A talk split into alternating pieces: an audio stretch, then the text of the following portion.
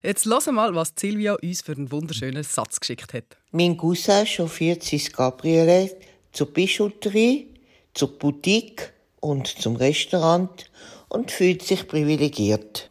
Super. Sieben Gallizismen in so einem kurzen Satz. Das ist gute Bütze. Das ist gute Bütze. Und das ist nicht die einzige. Das haben sie ja ganz viel geschrieben. Wir haben gefragt, haben Sie unseren Satz, den Sie dürfen finden mit möglichst viel französischen Lehnwörtern drin, also Gallizismen.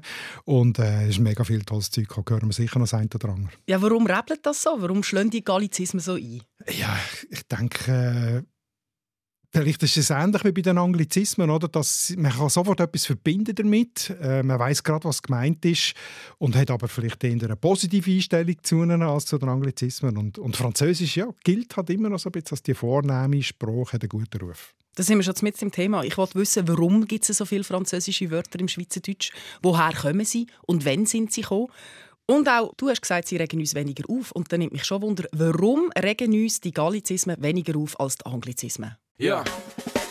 Hinter Hanses Heiris Haus huscht 100 Hasen. Auf der anderen Seite flext der Freshie Du mit fettem Karren. Viele finden unsere schöne Mundart ist am Go. Aber lots of people können den ganzen Trouble nicht verstehen. Beide tun sich anzünden, abfuhren, abmuxeln. Die Mundart ist am Abserblen, kannst sie ins Grab leeren. Beide haben jetzt Beef, shooten verbale Gunbullets. Was ist jetzt der Grund da? Es ist deine Mundart. Deine Mundart. Mit der Nadia Zollinger und dem Markus Gasser. Also, was ist jetzt eigentlich ein Gallizismus? Ich denke sofort an Asterix. Das ist nicht ganz falsch, weil Asterix und Obelix sind ja Gallier. Der keltische Stamm, der in diesem Gebiet gelebt hat, wo heute ungefähr Frankreich ist. Darum ist Gallia ist eigentlich ein gelehrtes Wort für, äh, für Frankreich. Und der Unterschied ist ja, man kennt ja vielleicht noch Romanismus, dass sie eigentlich äh, Lehnwörter aus irgendeiner romanischen Sprache, also das kann mhm. aus dem Spanischen oder aus dem Italienischen sein, aber wenn man es dann genauer will wissen, oder auch aus dem Rätoromanischen übrigens, mhm. wenn man es genauer will wissen, woher etwas kommt, dann nennt man es eben zum Beispiel ein Italianismus, also Pizza oder Espresso wäre ein Italianismus oder äh, Paella oder Calamares, das wäre ein Hispanismus.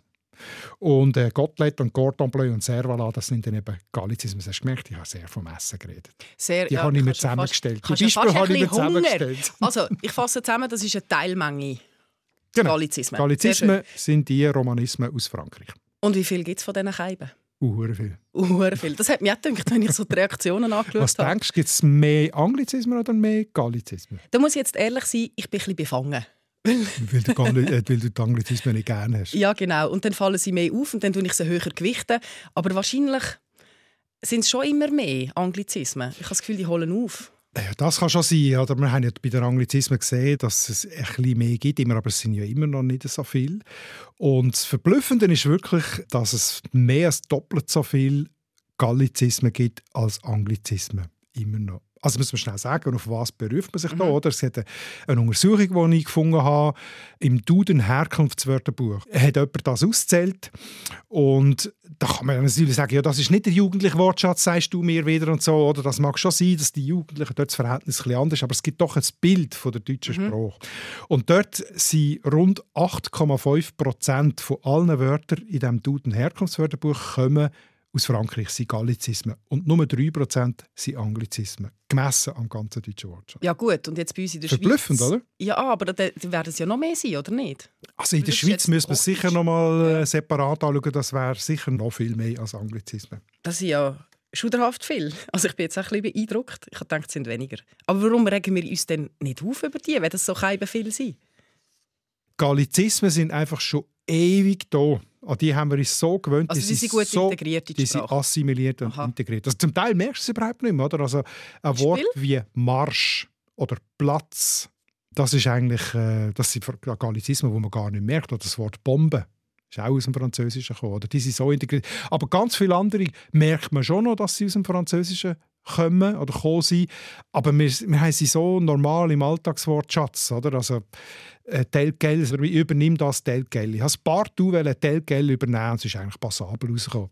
Du kannst anschauen, wo du willst. Es ist voll von Gallizismen. Und was auch noch wichtig ist, sie sind eben nicht produktiv. Das heisst, es gibt fast keine neuen mehr.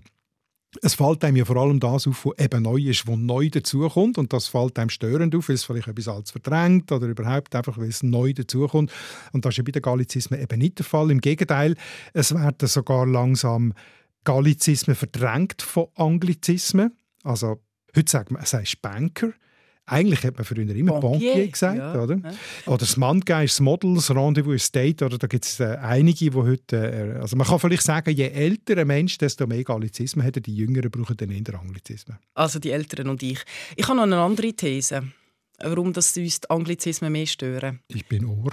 Ja, ich habe das Gefühl, Französisch ist ja eine von unseren Landessprachen. Das heißt, es ist ein weniger fremder Fötzel, wenn du jetzt ein französisches Wort brauchst, als ein englisches. Das ist eine gute These, ja. Also es hat sicher etwas, oder, äh, dass bei uns eine größere Akzeptanz ist, weil Französisch Teil von unserem Selbstverständnis ist, von unserer Staatsräson. Oder? Also in Deutschland ist es ja ganz anders gewesen. Dort hat man 200 Jahre lang versucht, die äh, Französismen, die Gallizismen auszurotten. Da kommen wir dann vielleicht noch dazu. Und das hat es bei uns so nie gegeben. Ja. Gute Gut, These. also sie sind alt, sie sind integriert, sie sind schon lange da gewesen und sie sind Teil von unserer Kultur. Ja, das gefällt mir. Und jetzt werden sie nach noch ersetzt durch Anglizismen oder eben auch durch andere Wörter, oder?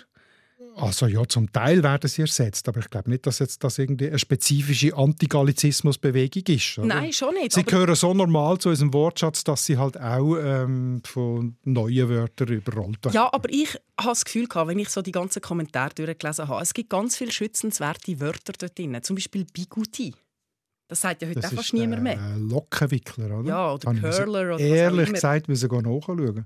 Ah, das wird auch ersetzt. Ja. Wie gut ist heute der Curler? Nicht? Ja, oder irgend so ein, mhm. eben, so ein Hot Iron, irgendetwas, so eine Gerätschaft. Und Bigudu ist jetzt nur ein Wort. Du hast es ja schon gesagt, wir haben Sätze gesammelt und einen wunderschönen Satz, der auch ganz viele alte Wörter drin hat, hat uns Nicole geschickt. Auf dem Fauteuil sitzt eine Frau mit einem Foulard und merkt, dass sie ihr Necessaire vergessen hat. Vielleicht liegt es auf dem Frigor. Frigor finde ich super, das sagen meine Freiburger Kollegen oder Frigor tatsächlich. Also der Kühlschrank? Der Kühlschrank, ja. Und sonst, also Necessaire ist für mich normal, das finde ich jetzt nicht veraltet. Ich Nein, sage, ich auch nicht. Ich sage höchstens im Witz Kulturbeutel. Ja, ich auch. Äh, und Foulard, ja, da weiß ich nicht genau, was ist der Unterschied zwischen Foulard und dem Schal. Das Foulard ist viel leichter. Aha. Siehst du, da gibt es auch wieder Unterschiede. So eine Seidentüchli oder so, weißt du? Deine Mundart. Aber jetzt haben wir ganz viel schon Beispiele gehört. Kannst du dort ein bisschen Ordnung machen? Gibt es unterschiedliche Typen von Gallizismen? Also ja, es gibt jetzt nicht irgendeine fixe Typologie, wie wir auch schon hatten, aber es gibt gewisse lustige oder interessante formale Merkmale, mhm. aber auch inhaltliche, also inhaltliche Domänen, also Lebensbereiche, wo es besonders viel äh, Gallizismen gibt. Das kann man ja vielleicht kurz anschauen.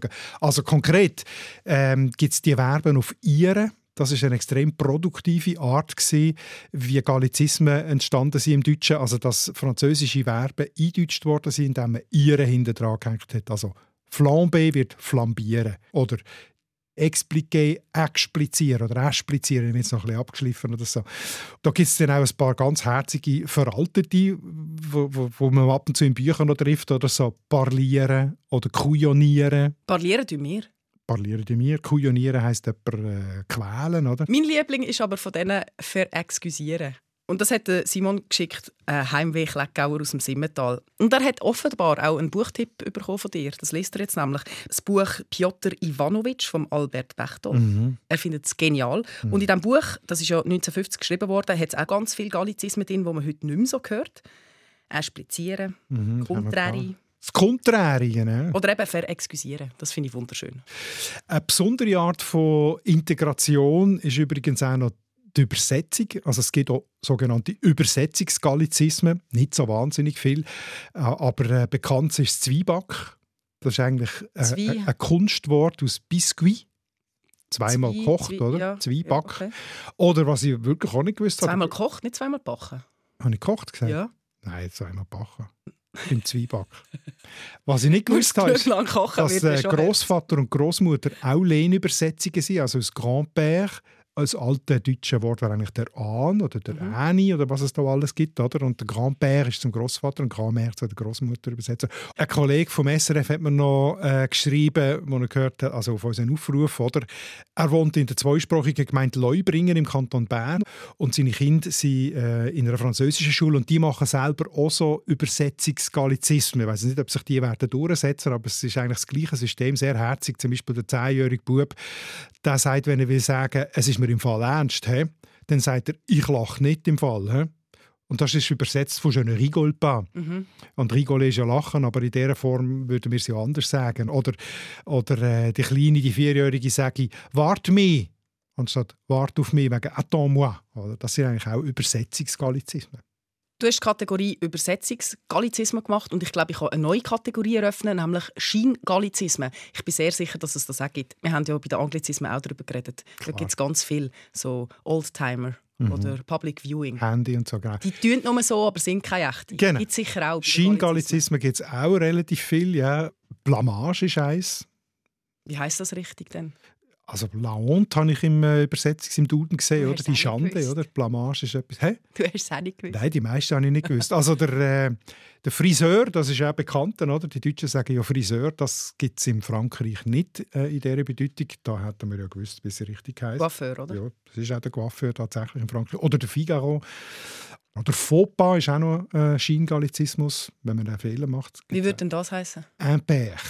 Das weiß doch niemand. Das habe ich auch nicht gewusst, aber ich meine, das, das macht ja auch nichts, oder? Wir wissen ja, was gemeint ist, aber wenn du dann auf Frankreich gehst und sagst, Chef un Fauxpas, dann nicht erstaunt sein, wenn dich jemand ein bisschen gehäuselt anschaut. Deine Mundart. Auch noch ein guter Ansatz. Du hast gesagt, man könnte es auch sortieren nach Lebensbereich, mhm. so nach Gebiet. Mhm. Mhm. Also, wenn ich die Rückmeldungen so ein bisschen anschaue, dann kommt viel aus der Wohnkultur. Da hast du auch schon ein paar aufgezählt, gell? Ja. Mein Möbelliebling übrigens, der kommt von Beat. Chaiselongue als Ergänzung zum Canapé und dem Sofa, mhm. als bequeme Sitzgelegenheit. Ja. Man kann jetzt auch wieder gut. diskutieren, oder? Chaiselongue ist ja nicht genau das gleiche wie das Canapé. Chaiselongue ist die, die auf einer Seite so ausläuft, dass man die Füße rausstrecken kann, während das Canapé oder das Sofa auf beiden Seiten äh, Stützen hat, Armstützen. Ja, aber er hat ja nur gesagt, es ist auch eine bequeme Sitzgelegenheit. Er hat nicht gesagt, es ist genau das Gleiche. Jo. Er hat es schon richtig gesagt. Ja. Aus dem Bereich Wohnen sind noch mehr gekommen. Taburettli, Toilette, Lavabo, Parterre oder eben Vestibül. Mhm. Und natürlich ganz viel aus dem Bereich Kulinarik, Esskultur. Da haben wir ja schon einige aufgezählt. Ja, du bist schon eingestiegen mit dem Essen. Coupe, Püree, Likör, Glace, Soufflé, Service, Ambiance. Eine riesige Liste habe ich mir hier rausgeschrieben. Du, dazu kann ich dir eine Sprachnachricht servieren, und zwar einen 13-Ganger von der Franziska Schuler. Das Menü heute im Restaurant war einfach exquisit. Es hat ein formidables Soufflé gegeben und zum Dessert habe ich einen Coupe mit etwas Likör genommen. Man hat aber auch einzelne Kugenglasse nehmen und das alles bei einem super Service und in einer schönen Ambiance. Und das Ballon Weisse zum Apero und Bouillon zur Vorspeise habe ich noch nicht einmal erwähnt. Stark. Und jetzt wissen wir, Franziska hat uns ja schon Spanisch geschrieben. Jetzt haben wir sie das erste Mal gehört, jetzt wissen wir auch, wo sie herkommt. Ich würde sagen, aus der Zentralschweiz. Klarus. Gnu. Gno, Gnu. Also, die vielen äh, Gallizismen sind ja kein Zufall. Vielleicht kurz jetzt mal einen Blick oder in die Vergangenheit zwischen dem 16. und dem 19. Jahrhundert ist Frankreich das Maß aller Dinge gesehen, wenn Neuigkeiten gekommen sind. Also natürlich ganz besonders, wenn es Luxusbereich betroffen hat, also wie eben Kulinarik oder Moden oder Schmuck oder auch Umgangsformen, äh, Architektur, Bauen, Wohnen, aber auch, auch Militärwesen, also Kompanie, Brigade, Bataillon, das sind alles französische Wörter, oder? Diplomatie, Politik, Technik, in all diesen Gebieten sind Neuerungen aus Frankreich, aus Paris und sind auch mit französischen Wörtern benannt worden. Und das ist dann über die höheren Gesellschaftsschichten, die eben enge Verbindungen zu Frankreich, auch in die Schweizer Städte gekommen, vor allem vor allem in erster Linie natürlich in den westlichen Städten der Deutschschweiz, Bern, Freiburg, Solothurn, Basel, aber auch in alle anderen. Und darum hat es auch so viele altehrwürdige Wörter dabei, die wir gesammelt ja, haben. Eben so, ja, genau. Das Bötäterli. Was ist das für dich? Ein Feuerzeug. Eben. Weil man weiß nie so recht, funktioniert es oder funktioniert es nicht. Es genau. ist so ein bisschen Bötäterli. Also ich frage nur, weil Beate, die das geschrieben hat, sagt, für sie sei das eine Uhr, die manchmal geht oder manchmal nicht. Für mich ist es auch eher äh, das Feuerzeug und die Uhr ist eben das Gellerättli. Genau. Auch so ein altes Wort. Gelöhr Ethyl. Und das ist nicht eben eine Armbanduhr, sondern das ist Taschenuhr, die, die man da im Hosensack hat. Mein Liebster ist übrigens, den ich nicht kennt habe, der Santa Löri. Hat der Kurt Schmidling geschrieben. Ich finde, das klingt so ein bisschen nach einem Schluffi. Ja, es könnte ein Schimpfwort sein, habe ich Ja. gedacht. Der Santa, Gackelöri. Ja, du bist so ein kleiner Santelöri, hä? so ein Nein. Schluffi. Nein, nein. Der Kurt Schmidli hat einen Beispielsatz geschrieben. Mein Cousin hat einen Santa Löri. Und das ist ein Dörf, der Santa Löhr fährt. Ein, der 100 Mal fahren. Ja, Das ist so. nicht wunderschön. Das ist sehr schön.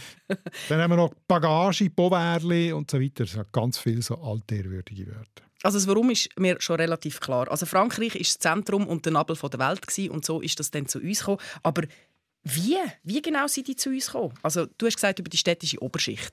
Aber das kann ja nicht alles sein. Also das ist schon ein der Hauptdinge. Aber wenn man kann es ein bisschen genauer anschauen es sind verschiedene Wege, wie die Gallizismen in die, deutsche Sprache gefunden haben. Ich habe übrigens ein wunderbares Buch dazu gefunden von einem E. Steiner. Ich weiß nicht, es steht immer nur ein E, ob es ein Ernst oder ein Eberhard ist. Einfach der E. Steiner. Die französischen Lehnwörter in den alemannischen Mundarten der Schweiz. Das Buch, das vor 100 Jahren ist, 1921, wo er erklärt, warum und wie das Gallizismen vor allem ins Schweizerdeutsche hineingekommen sind. Und ein Punkt, den er hier erwähnt von verschiedenen, ist die Sprachgrenze natürlich. Also je näher an der Grenze, desto mehr Austausch. Aber er sagt auch, er hat gar nicht so viele Wörter gefunden, die so durch den direkten Kontakt zwischen den Leuten entstanden sind. Ein Beispiel, das er aufzählt, ist Marchandise. Also Berner, die Bauern vom Berner Seeland sind in Neuenburg ihre Ware verkauft und haben dieser Ware Marchandise gesagt. Das ist ein Beispiel. Aber tatsächlich ist schon so, je näher an der Sprachgrenze, desto mehr Gallizismen gibt es noch heute. Oder? Also Bern, Freiburg, Wallis, Basel, die haben deutlich mehr Gallizismen im, im Alltagswortschatz als jetzt zum Beispiel St. Gallen und Thurgau. Ja, das ergibt für mich schon Sinn. Weil Ja, dann haben die. Wörter weniger weit müssen laufen wenn sie näher sind an der Grenze. Wahrscheinlich ist das der Hauptgrund. Ich glaube auch. Schauen wir doch mal ein paar konkret an. Du hast gesagt, ähm, Bern zum Beispiel. Ja. Da schreibt uns Therese Bergmann Rüme. ja, Das sage ich heute noch, der Heurüme. du hast ja Berner Blut in deiner Familie, in Richtig. deinen Adern. Oder? Drum. Ja, genau. Also würde ich jetzt nicht sagen, für mich war das immer eine Verkältung. Oder, äh, oder die Freiburger mit dem Bussättli. Der Kinderwagen, da tust du Busse. Ah, stossen. Ja, ja. Oder patinieren. Die Freiburger gehen patinieren. Schlittschuh fahren. Auf Patinoire. Oder das Gajot, äh, der Guidon für die Lenkstangen. Sie Gajo sagen, ist ein Gajo-Bier, oder? ja, ja, ein Lattenkiste. Sie sagen Bär und Meer. Mein Bär, mein Meer. Oder? Äh, also Vater und Mutter. Und so weiter. Also bei Bern ist es noch, natürlich hat es auch damit zu tun, dass die ja vor etwa 170, 180 Jahre, 16. bis 18. Jahrhundert Herren vom Wattland waren. Also die Watt ist französischsprachig, aber Untertanengebiet von Bern. Und der Umgangssprache dort war halt Französisch. Gewesen. Und wenn du als Patrizier dort wollen Landvogt ziehen oder mit denen irgendwie zu tun hast, musst du Französisch können. Logisch. Bei den Basel ist es etwas anders. Dort hat es nicht so ähm, Untertanenverhältnis gehabt. Das ist eben mehr über die Handelsbeziehungen und über die vornehme Schicht. Darum gibt es dort eben das Barenbli oder das Ridicule. Das ist Ähm, aber so ein bisschen mehr besser. Der Gortage, oder? Das Basel ist ja der Umzug heute noch der Gortage. Aus dem Wallis haben wir auch noch ein schönes Beispiel bekommen von der Chantal Gudruniero. Gudronieren. Gudronieren. Weißt du, was es ist? Grundieren? Fast. Teere. Le Goudron, französisch ist der Teer, oder? Also, Sprachgrenze ist ein Grund, wie die Wörter zu uns kommen. Was gibt es denn sonst noch so? Aufenthalt, oder? Frankreich-Aufenthalt. Also 19. und 20. Jahrhundert war es ja eigentlich Pflichtprogramm von einer jungen Frau nach der Schule, dass sie das Welschlandjahr macht. Heißt auch, sie kommt ein Jahr lang mit dem Französisch in Kontakt, oder? Das hat sicher auch dazu beigetragen, dass Also Au pair. Au pair, genau. Ja. Handel, Fernverkehr. Und dann ist ein Faktor auch noch Einwanderung. Also vor allem im 17. Jahrhundert, wo die bekannten Hugenotten, die Glaubensflüchtlinge aus Frankreich, das sind rund 60'000 Leute gewesen, oder, die in den, in den reformierten Kantonen in der Schweiz aufgenommen worden sind. Und das sind meistens äh, auch aus den höheren Schichten, sind, sind Industrielle gewesen, sind Händler gewesen und so weiter. Und die haben auch sehr viele kulturelle Neue, Neuerungen gebracht in die Schweiz. Äh, zu Bern ist damals offenbar, schreibt der Esteiner, äh, das Kaffee entstanden, also dass man die Kultur vom Kaffee trinken und sich zusammensitzen und Tee und Kaffee trinken, das haben die mitgebracht. Ja, zum Kaffee habe ich auch noch eine schöne Geschichte gelesen. Hast du die auch gesehen? Es ist per Mail gekommen, mit Ha, dem, mit dem. Kaffeetier. Kennst du das Kaffeetier? Nicht erinnern, nein. Le Cafetier. Ja, genau. Und als Kind immer falsch verstanden und auch ein Tier drin gesehen. Ich meine, in einer Cafetiere kannst du ein sehr schönes Tier sehen und dann plötzlich so, ah, das heißt Cafetier. Mhm, das ist auch eine Art äh, ein falscher Freund. Ja. Also, aber der allergrößte, der allerwichtigste Grund für die vielen Gallizismen bei uns in der Schweiz vor allem ist die jahrhundertelange, ganz, ganz enge politische und gesellschaftliche Verbindung von der Eidgenossenschaft mit dem absolutistischen Königreich Frankreich gesehen. Das kann man nicht genug betonen. Also die ganze Bündnis- und Soldpolitik, die die eidgenössischen Ort mit Frankreich hatten. Jetzt wird es eben historisch, gell? Jetzt kommt es kurz historisch. Mein Geschichtsunterricht ist schon eine Weile her. Wann ist das genau? Bis ins 19. Jahrhundert? Ja, also eigentlich bis zum Ende des Ancien Regime, also bis zu der französischen Revolution. Ich glaube, die, die Bündnisse die sind dann erst im Wiener Kongress aufgelöst worden, aber letztlich ist die alte Ordnung ja mit der französischen Revolution und dann mit dem Einmarsch von Napoleon in die Schweiz und so weiter ist das alles zusammengebrochen. Aber äh, in diesen 300 Jahren vorher, also vom 16. Jahrhundert an, ist die Eidgenossenschaft eben wirklich sehr stark äh, mit, mit Verträgen gebunden an Frankreich, also eine Art Freihandelsabkommen, wo der Handelsverkehr mit Frankreich geregelt hat und dann aber noch viel stärker eben der Söldnerdienst, also dass sie auch Verträge sind. Frankreich hat den, den eidgenössischen Ort Jahrgeld zahlt und Pensionen zahlt, also einfach Geld geben, damit die regelmäßig auch wirklich Söldner liefern. Und das haben sie dann auch gemacht. Also bis zur französischen Revolution sind in diesen 300 Jahren Hunderttausende von Schweizer Soldaten, also wirklich nur Männer gesehen, oder, in französischen Dienst gewesen. Das sind zum Teil kurze Dienste gewesen, vielleicht ein Einsatz oder so, aber die haben natürlich dann trotzdem, wenn sie ein Jahr in einem Heer, in einem französischen gesehen sind, natürlich viel französische Sprache mitbekommen, haben dann vielleicht mehr die Fluchwörter heimgebracht, was weiß ich. Und, aber noch stärker ist natürlich die ganze, das ganze Offizierkorps, also die ganze städtische Patrizierfamilie. Die haben ihre Söhne schon französisch er erzogen, also zweisprachig erzogen, weil die eh vorgesehen waren, um äh, ein paar Jahre in der französischen Armee als Offizier zu dienen. Und wenn sie dann zurückkommen, sind sie natürlich da dann wieder äh, höhere Beamte geworden und haben einfach hohes Ansehen gehabt. Also die ganze äh, städtische Oberschicht ist eigentlich durch und durch französisiert gewesen, kann man sagen. Ist eigentlich ab dem 16. Jahrhundert zweisprachig gewesen. Französisch als Karriereleiter. Genau. Kannst du dir vorstellen, wie wichtig denen bei der Sprache ist und, und wie groß der Einfluss. Solothurn war ja die Ambassadorenstadt gewesen, also der Ambassadeur, also der Gesandte von Frankreich, ist in Solothurn gewesen, und das hat aus Solothurn also dort sind grosse Empfänge und Umzüge. Also man hat gesagt, Solothurn ist praktisch eine französische Stadt gewesen, eine gewisse Zeit lang. Also und ähm, ja, die Zweisprachigkeit ist natürlich dann eben mit dem Ende vom Ancien Regime, mit der französischen Revolution gegangen, aber die Wirkung vom Französisch in der städtischen Oberschicht, die ja weiter, also weiter existiert hat, die hat noch, noch 100 Jahre länger äh, nachgewirkt, oder? Also, dass man Französisch redet miteinander, dass man Briefe auf Französisch schreibt, schreibt der Steiner, das sind noch bis, bis Ende 19. Jahrhundert ganz normal gewesen. Ist das in dem Fall auch der Grund, warum wir mehr Gallizismen haben in der Schweiz als zum Beispiel in Deutschland? Also das ist sicher ein Grund, aber der Hauptgrund liegt natürlich darin, dass wir dass in der Schweiz nie eine Gegenbewegung gegen Gallizismen gegeben hat. Das ist in Deutschland ja so oder? Die Welschsucht hat man das dort genannt. Also seit dem 17. Jahrhundert. Das gibt es als Begriff, die Welschsucht. Ja, das ist ein Zitat, das ich noch einmal gefunden habe, äh, gegen die Welschsucht. Also ich meine, das kannst du dir nicht vorstellen, wie die massiv, es gibt Verdeutschungsbücher. Es gibt ja das berühmte Beispiel vom Gesichtserker statt der Nase, wo man einem von diesen von diesen Verdeutschungseiferern nachsagt. Das hat man nicht können nachweisen, dass es das wirklich gegeben hat. Aber es hat tatsächlich ganze Bücher gegeben, wo drin steht, sagt nicht mehr Pistolen, sagt Meuchelpuffer.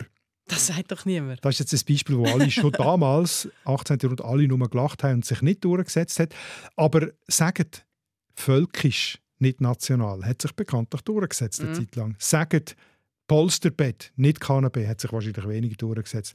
Aber Moment ist zu Augenblick geworden.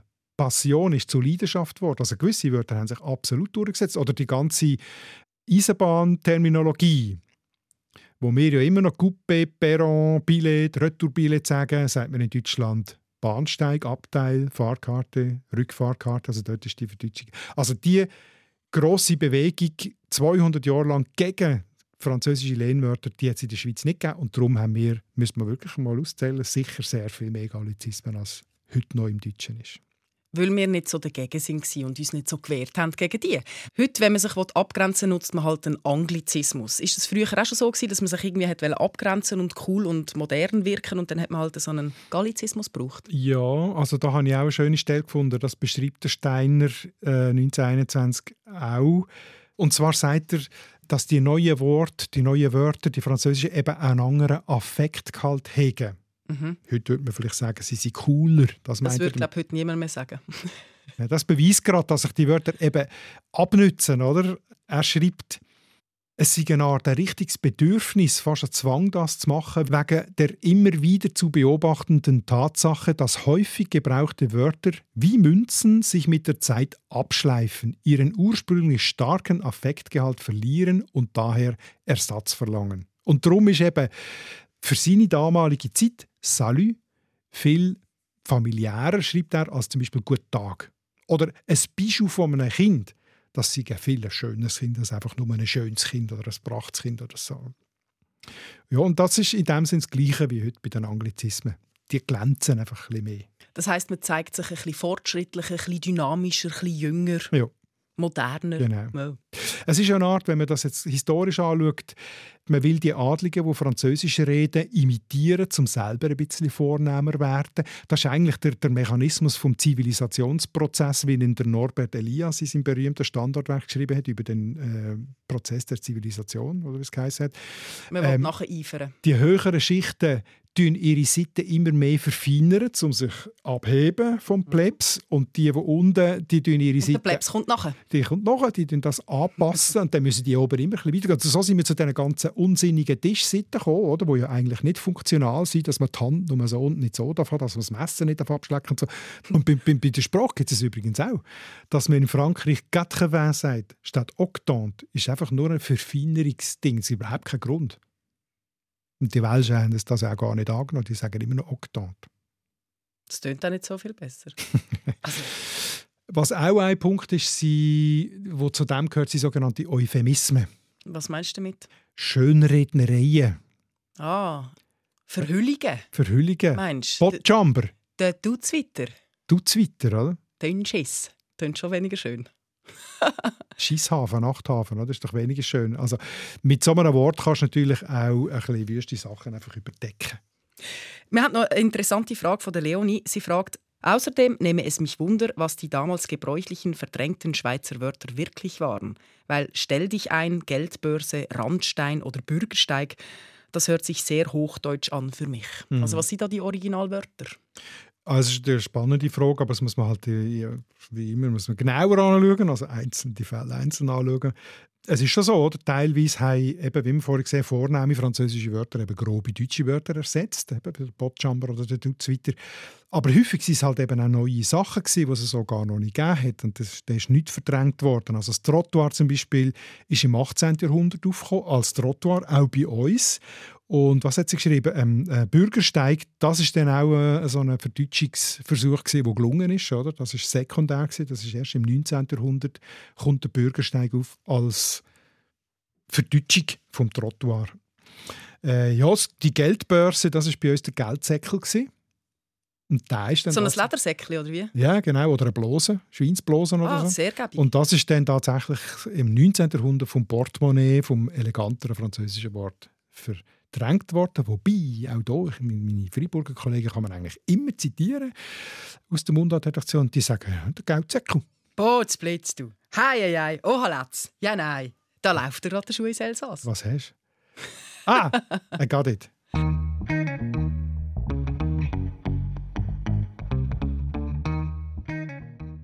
Du hast es, gell? Sapperlot. Sapperlot. Sind wir schon wieder fertig? Müssen wir schon wieder überleiten zum nächsten Thema? Botsmillionen. Botsmillionen. Ja, Bots, Holzöpfel und Zipfelkappen. also, das Thema, wer hat es gemerkt? Das Thema sind... Heilige Bimbam. Sogenannte Interjektionen, Ausrufe des Erstaunens. Ja, und das Interessante an denen ist natürlich, sie sind so kreativ, so witzig, sagst du ja offen, Botswürstewolken. Und die Kreativität tun wir anzapfen, oder? Die zapfen wir an. Die zapfen wir doch an. Schickt uns euren liebsten Staunausruf oder wie du würdest sagen, Interjektion. Es darf gut und gerne auch erfunden sein, oder? Da sind gar keine klar, Grenzen. Klar, eben also, kreativ. Kreativ. Aber natürlich auch die, die man wirklich braucht. Aber wenn es eine Geschichte dahinter hat, gerne auch noch gerade Geschichten zuliefern. Weil das interessiert uns. Ja. Schickt es uns auf mundart.srf.ch und bis dann würde ich sagen, adieu, merci. Mhm. À la prochaine. Das ist der SRF-Podcast «Deine Mundart» mit Nadia Zollinger und Markus Gasser. Produktion Anita Richner, Ton- und Audio-Layout Livio Garlin und Benjamin Pogonatos, Distribution Hans-Jörg Bolliger, Projektverantwortung Susanne Witzig.